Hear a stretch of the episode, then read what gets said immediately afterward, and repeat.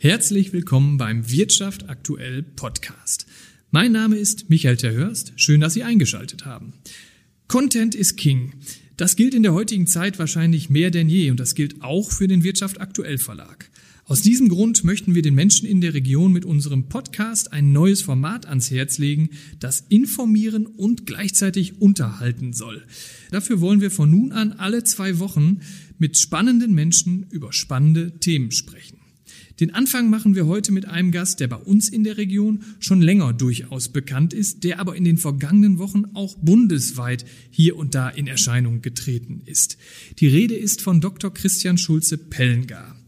Als Landrat des Kreises Coesfeld waren seine Einschätzungen zu den Corona-Fällen beim Fleischverarbeiter Westfleisch in Coesfeld zuletzt natürlich besonders gefragt. Wie er die vergangenen Wochen erlebt hat und einiges mehr über den Menschen Dr. Christian Schulze-Pellengar erfahren wir nun im Gespräch. Herr Dr. Schulze-Pellinger, zunächst einmal schön, dass Sie da sind und sich heute Zeit für uns nehmen. Freut mich sehr. Ja, sehr gerne. Ähm, gern möchte ich zunächst den Hörerinnen und Hörern, die Sie vielleicht noch nicht so ganz gut kennen, einen Eindruck verschaffen, mit wem wir es hier heute zu tun haben. Wie würden Sie sich selbst mit wenigen Worten beschreiben? Ja, wie würde ich mich beschreiben? Vielleicht als äh, neugierigen Menschen, der wirklich äh, Freude und Spaß am Gestalten hat äh, und eben auch der Region sehr verbunden ist. Mhm. Jetzt standen Ihnen als gelernter Kirchenrechtler, Bundeswehroffizier der Reserve, aber auch als Student der Agrarwissenschaften und letztendlich promovierter Jurist sicher diverse berufliche Türen offen, denke ich doch zumindest mal. Ähm, am Ende haben Sie sich aber doch dazu entschieden, ein Wahlamt anzutreten und zunächst Bürgermeister in Fehlen zu werden und dann jetzt ja letztendlich Landrat im Kreis Coesfeld. Was hat dafür aus Ihrer Sicht den Ausschlag gegeben? Ja, so eine Laufbahn lässt sich ja tatsächlich nicht planen. Ähm, aber es war sicherlich einfach von Anfang an die Neugierde und auch wirklich die, die Freude an der Kommunalpolitik mhm. und am, am Gestalten vor Ort ähm, einfach sehr ausschlaggebend dafür. Ähm, ein Stück weit auch einfach beeinflusst durch äh, meine damalige Tätigkeit im, als, als Ratsmitglied in meiner Heimatgemeinde in Nottuln. Mhm. Ähm, und da habe ich, äh, würde ich mal sagen, Blut geleckt und gesagt, Mensch, das könntest du doch eigentlich auch äh, beruflich machen. Mhm. Was mögen Sie denn an Ihrem Beruf am meisten? Also es ist schon wirklich sehr schön, dass man in der Kommunalverwaltung ja sehr direkt für den Bürger, für die Bürgerinnen halt ähm, nach Lösungen suchen kann mhm. und gucken kann, wie können wir denn da helfen. Ja. Ähm, und das macht einfach viel, viel Freude, weil man auch ähm, ja doch durchaus ähm, viele Gestaltungsmöglichkeiten dann auch aktiv ergreifen kann. Gibt es auch so Facetten wie in jedem anderen Beruf, die Ihnen so gar nicht gefallen? Ja, das gibt's natürlich auch. Also es gibt äh, immer auch Bereiche, die ja. nicht so vergnügungssteuerpflichtig sind, aber die sind Gott sei Dank jetzt deutlich unter untergeordnet, aber es sind ja oftmals dann so Dinge, wenn es um sehr kontrovers diskutierte Themen mhm. geht, ob das aktuell die Windkraftnutzung ist, ähm, wo es natürlich viele Befürworter, aber auch äh, Gegner natürlich gibt. Äh, und wenn man dann äh, deutlich machen muss, ich muss hier als Genehmigungsbehörde natürlich mich streng nach Recht und Gesetz ähm, richten ähm, und so sehr ich vielleicht die persönliche Betroffenheit auch sehen kann und auch akzeptieren oder, oder persönlich anerkennen kann, äh, trotzdem, wenn die planungsrechtlichen Voraussetzungen vorliegen und letztlich ein Anspruch auf Genehmigung besteht, ja, dann ist das natürlich nicht einfach, das zu vermitteln, äh, aber gehört natürlich auch dazu. Muss man sich da in Ihrer Funktion irgendwie auch ein dickes Fell zulegen, um damit zurechtzukommen? Also ein dickes Fell braucht man hier und da ja. schon, das, das ist so, ähm, aber andererseits äh, ist es auch gut, wenn man da nicht irgendwie abstumpft oder äh, sagt, naja gut, das ist dann halt so, sondern natürlich immer schon auch nochmal hausintern damit ringt und auch mit den Kollegen äh, aus den Fachabteilungen nochmal ringt, ob es nicht hier doch noch eine Kompromisslösung mhm. geben kann. Wie anstrengend waren eigentlich für Sie die letzten Wochen? Jetzt muss man ja sagen, hat es der Kreis Coesfeld auch bundesweit zu einiger Bekanntheit gebracht, weil ja nun mal die Firma Westfleisch, die relativ viele Corona-Fälle hatte, aufgrund der gegebenen Anlässe äh, doch deutlich im Fokus da stand. Wie, wie schwierig war das für Sie als Landrat und wie haben Sie das erlebt? Ja, das war schon eine besondere Herausforderung, wenn man äh, tatsächlich plötzlich von, von jetzt auf gleich äh, durch so ein Infektionsgeschehen in die bundesrepublikanische ja. Öffentlichkeit halt rückt, ähm, mit unzählig vielen äh, Presseanfragen, Interviewanfragen ähm, und natürlich auch vielen ähm, sorgenvollen E-Mails, äh, Briefen und äh, Anrufen, die ich bekommen habe. Mm, und das hat natürlich wirklich bis spät in die Nacht dann auch gefordert ähm, und ähm, ja, letztlich äh, aber trotzdem äh, einen kühlen Kopf äh, zu behalten, die richtigen Maßnahmen auch ganz unverzüglich einzuleiten ähm, und sich da ähm, auch letztlich nicht äh, von der fachlich äh, auch fundierten Vorgehensweise abbringen zu lassen, weil natürlich schnell auch alle möglichen politischen Forderungen dann kommen. Mhm. Ähm, das war schon sicherlich ein gewisser Spagat, aber ähm, ist im Ergebnis äh, hier auch konsequent so gelebt worden. Gab es Momente, in denen Sie auch selbst Angst hatten, womöglich sich anzustecken oder andere Formen von Angst? Also ich hatte jetzt nicht äh, eigentlich so die Angst, dass ich mich äh, anstecke. Vielleicht habe ich da auch ein ausgeprägtes Gottvertrauen, dass mhm. ich dann irgendwie sage, dass äh, hoffen wir mal, dass äh, mir dann auch äh, ärztlich geholfen wird. Ähm, aber natürlich schon äh, eine gewisse Sorge, ob es ähm, gelingt, wirklich die das Infektionsgeschehen so schnell einzudämmen, wie das erforderlich mhm. ist. Mhm. nicht, weil ich irgendwie äh, gedacht hätte, dass jetzt äh, bei uns im Gesundheitsamt äh, man dazu nicht in der Lage sei. Ganz, ganz im Gegenteil. Da haben wir Gott sei Dank wirklich total engagierte Kolleginnen und Kollegen, die wir auch in der Krisensituation dann intensiv verstärkt haben. Ja. Aber es ist ja nicht so ganz einfach gewesen, weil mh, die Betroffenen ja der deutschen Sprache nicht immer so mächtig waren und das dann alles zu übersetzen und auch wirklich da so deutlich zu machen, hey, wir wollen euch gar nichts Böses, ähm, aber ihr müsst jetzt hier mithelfen, mhm. äh, dass eben jetzt kein anderer zu Schaden kommt und euch im nächsten Schritt auch ganz konsequent an die Quarantäneauflage halten. Auch das ist ja nicht so einfach, war auch vor dem Westfleischgeschehen nicht immer ganz einfach. Da gab es auch da den einen oder anderen, der meinte, er müsse sich an die Quarantäne nicht halten. Ähm, aber Gott sei Dank waren das alles Ausnahmen und ähm, es hat dann mit vereinten Kräften wirklich sehr gut geklappt. Mhm.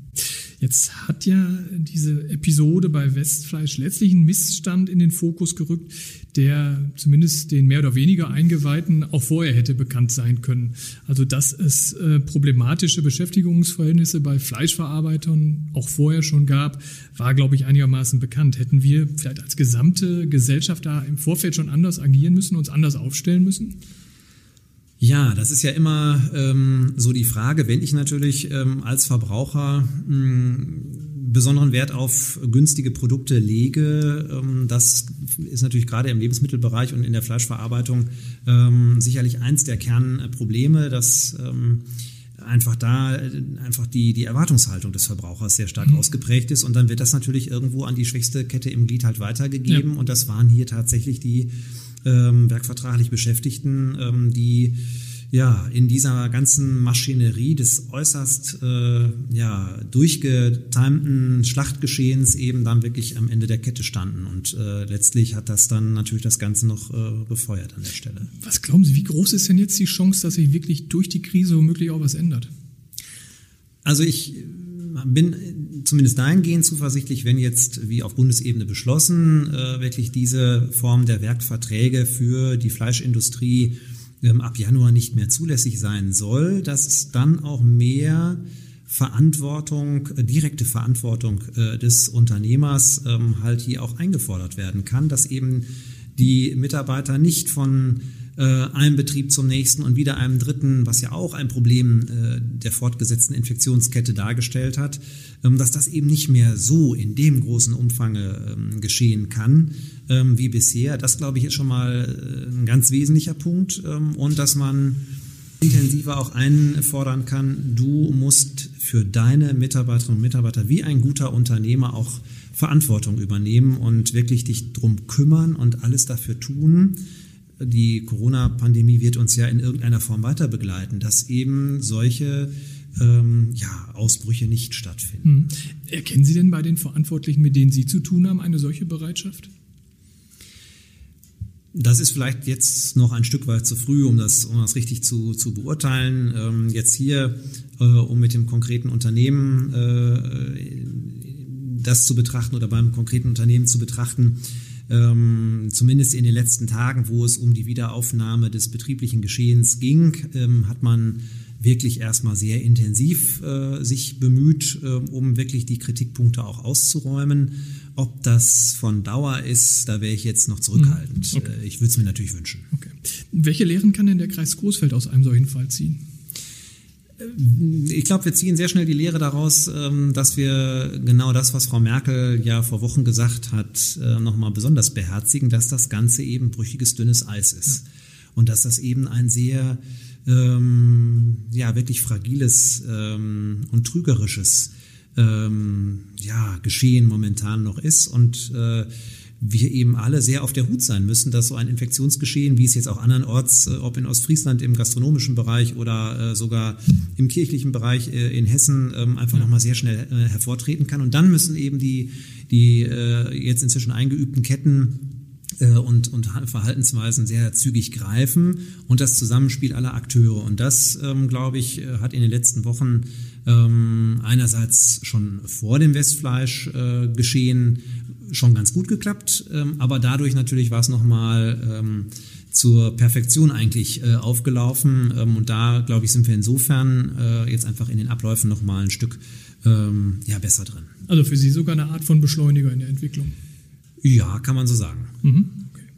Ähm, ganz unabhängig von den Entwicklungen bei Westfleisch, ich glaube, auch das kann man so sagen, hat ja die Corona-Pandemie die Wirtschaft auch in unserer Region extrem beschäftigt in den vergangenen Wochen. Das war wahrscheinlich das Top-Thema in jeder Firma. Kann man oder lässt sich heute schon einschätzen, wie groß die Bremsspur sein wird, die Corona bei uns am Wirtschaftsstandort hinterlassen wird? Ja, das ist, ähm, sage ich mal, in der, in der äh, derzeitigen Einschätzung schon wirklich heftig, äh, ja. dass das ähm, wirklich so eine Vollbremsung halt der wirtschaftlichen Entwicklung natürlich ähm, auch bei uns im Kreis Großfeld äh, verursacht hat, ähm, was ja auch nicht verwunderlich war mit dem Shutdown, dass äh, wirklich da erstmal das komplette ähm, Geschehen äh, in allen Betrieben oder weitgehend in allen Betrieben erstmal zum Erliegen kam. Ähm, und das macht sich natürlich auch äh, an der großen Vielzahl ähm, halt der auch hier bei uns von Unternehmen äh, beantragten Kurzarbeit. Ähm, das waren in der vergangenen Woche rund 27 für rund 27.000 Beschäftigte allein bei uns äh, im, im Kreis Großfeld. Ähm, und das sind immerhin rund 38 Prozent der, der sozialversicherungspflichtig Beschäftigten, also schon wirklich sehr, sehr enorm. Mhm. Und wahrscheinlich ist das noch nicht das Ende der Fahnenstange. Ähm, also insofern schon ganz, ganz erheblich und ist wirklich eine wirtschaftliche Rezession, wie wir sie ähm, in der Nachkriegsgeschichte so nicht hatten. Mhm. Auch aus dem Grund haben Sie ja Anfang April äh, einen Krisenstab Wirtschaft einberufen. Ähm, Ziel ist es, wenn ich das richtig verstehe, pragmatische Lösungen für Unternehmen, Selbstständige und Arbeitnehmer, aber auch Auszubildende zu finden, aber auch eine Strategie für die gesamte heimische Wirtschaft zu entwickeln. Ähm, was sind denn da Ihre Hauptschwerpunkte und wie gehen Sie die an? Also ähm, das ging erstmal los, dass wir natürlich erstmal in der ersten Sitzung so eine Bestandsaufnahme gemacht haben, um so ein Bild wirklich zu bekommen, ähm, wie sieht's denn denn aus. Und das war für, ähm, für mich, für das Geschehen hier im, im äh, Kreis einfach sehr, sehr wichtig äh, aus den unterschiedlichsten Bereichen, ähm, da erstmal so ein aktuelles ähm, Bild zu bekommen. Ähm, und da zeichnete sich eben wirklich diese Entwicklung schon sehr, sehr deutlich ab. Mhm. Ähm, es zeichnete sich aber auch erfreulich ähm, schon mal zu dem damaligen Zeitpunkt ab, dass eben die Soforthilfen vom Bund und Land hier wirklich schon mal erstmal sehr schnell zu einer gewissen Überbrückung und Unterstützung ja äh, beigetragen haben. Es wurde auch deutlich, dass es da einfach in der Abwicklung hier und da einfach Nachsteuerungsbedarf noch gegeben hat ähm, so dass wir ähm, einfach diese Anregungen gerne aufgegriffen haben, um das an die verantwortlichen ähm, Stellen halt nochmal weiterzuleiten, ähm, haben aber auch ähm, wirklich die positiven Dinge gerne weiter kommuniziert, weil das aus der Unternehmerschaft deutlich ähm, nochmal zum damaligen Zeitpunkt ähm, sehr positiv vermerkt worden ist, dass man nicht damit gerechnet hätte, dass das so schnell hätte mhm. äh, umgesetzt werden können. Und da haben äh, Bezirksregierung, ähm, auch IHK etc. wirklich äh, eine mordsmäßige Arbeit geleistet. Ähm, das ist sicherlich sehr, sehr gut gelaufen. Jetzt geht äh, eigentlich so die Beratung und auch die Inhalte ähm, äh, im Krisenstab Wirtschaft so eher in die Richtung, ja, wie, wie müssen wir uns denn jetzt für die Zukunft ähm, aufstellen? Es wird ja nicht dauerhaft irgendwelche Soforthilfeprogramme geben können. Und wo kann man natürlich dann irgendwie flankierend etwas mitbegleiten. Es werden sicherlich nicht äh, generell irgendwelche Patentrezepte sein, die man da vermitteln kann. Das wäre ja auch äh, zu einfach äh, in der Situation, weil sie doch dann so, so vielschichtig ist. Welche Ansätze gibt es denn? Also insbesondere sage ich jetzt mal im Zusammenspiel mit unserer Wirtschaftsförderungsgesellschaft, mit den Unternehmen wirklich zu gucken, wie können wir denn oder wie kann das Unternehmen denn seine, sein Portfolio jetzt eigentlich ähm, so umstellen, seine Vermarktungswege so umstellen, dass es auch unter Corona-Bedingungen, äh, natürlich jetzt mit zuschreitender, fortschreitender Lockerung, ähm, aber Restriktionen haben wir nach wie vor, ähm, dass einfach die äh, Unternehmensidee weiterhin modifiziert ähm, eigentlich wieder mhm. aufleben kann. Und da gibt's mh, doch einige ganz gute ähm, Ansätze. Ähm, aber natürlich auch zu schauen, äh, wo habe ich vielleicht, und das schließt ja den Bogen so ein bisschen zurück oder spannt den Bogen zurück zu unserem eben diskutierten Thema rund um Westfleisch, wo habe ich im eigenen Unternehmen Infektionsrisiken, wie kann ich denn da nochmal gegensteuern? Und welche ähm, Abläufe sind in der Produktion vielleicht zu verändern, ähm, auch wenn das natürlich bei uns vielfach äh, kleine und mittelständische Betriebe sind. aber auch da wäre es ja fatal, wenn mal eben 30, 40 Mitarbeiter plötzlich äh, dann äh, Corona-bedingt ausfallen würden. Also es sind ähm, sicherlich viele kleine Bausteine, die jetzt äh, diskutiert werden, ähm, wo ähm, auch unsere WFC wirklich sehr schnell ähm, Webinare aufgelegt hat, die ja. sich unwahrscheinlich äh, ähm, verbreitet haben, wo unwahrscheinlich viele Teilnehmer sich dann auch ähm, eingeklickt haben. Und das ist, glaube ich, auch nochmal so eine Stärke, die äh, nach den Jahren des Glasfaserausbaus ähm, jetzt auch so langsam erste kleine Früchte ähm, halt ja. äh, tragen können. Klar, auch damit sind wir noch nicht äh, ganz fertig. Es gibt natürlich immer noch den, den einen oder anderen Bereich, wo, wo die Infrastruktur dann noch verlegt wird. Aber ähm, die letzten Jahre, wo das schon geklappt hat, ähm, haben uns jetzt zumindest ähm, wirklich ähm, gut getan, um, um wirklich jetzt ähm, auch schnell die Datenautobahn auch nutzen zu können. Wie groß ist denn grundsätzlich der Vorteil von einer eigentlich doch wirtschaftlich starken Position heraus in diese Krise gestartet zu sein? Also die vergangenen gut zehn Jahre, wo es ja wirtschaftlich unwahrscheinlich gebrummt hat, haben natürlich äh, oder haben erfreulicherweise natürlich auch äh, bei vielen Unternehmen aber auch bis hin zur kommunalen Familie ähm, die Möglichkeiten ähm, natürlich äh, eröffnet, ähm, auch eine gewisse Vorsorge halt sicherlich zu treffen. Ganz unterschiedlich natürlich, das kann man nicht pauschal sagen, aber schon so, dass man aus diesen zehn guten Jahren auch gewisse Rücklagen halt ja. auch bilden konnte ähm, und natürlich auch ähm, die Zeit auch in vielen Unternehmen genutzt werden konnte, um dann auch Investitionen in den vergangenen Jahren halt auch zu tätigen, die dann jetzt Gott sei Dank eben äh, nicht sofort wieder getätigt werden müssen, so dass man eigentlich jetzt äh, mit einem äh, guten, äh, mit einer guten Grundlage dann auch in diese Krise hineingerutscht ist. Trotzdem, klar, äh, trifft das viele Unternehmen schon sehr, sehr hart mhm. und heftig. Ich weiß, dass das immer so ein bisschen zynisch klingt, wenn man es auf so einem Krisenhöhepunkt formuliert, aber man sagt ja auch, in jeder Krise steckt eine Chance. Ähm, auch wenn man das, wie gesagt, dem Friseurbetrieb gerade nicht erzählen muss. Mhm. Welche Chance kann denn die Corona-Krise bieten? Also in vielfacher Hinsicht glaube ich, ähm, einerseits wirklich die Digitalisierung weiter voranzutreiben mhm. und da zu gucken, ähm, ähm, wie wir da noch besser werden können. Dann aber natürlich auch das Bewusstsein, dass wir wirklich über viele total engagierte Mitarbeiterinnen und Mitarbeiter ähm, und eine Bevölkerung insgesamt verfügen, die dann auch wirklich ähm, zusammenstehen, die sich helfen. Das hat sich in den vielen Initiativen äh, rund um die Versorgung der unter Quarantäne befindlichen äh, mhm.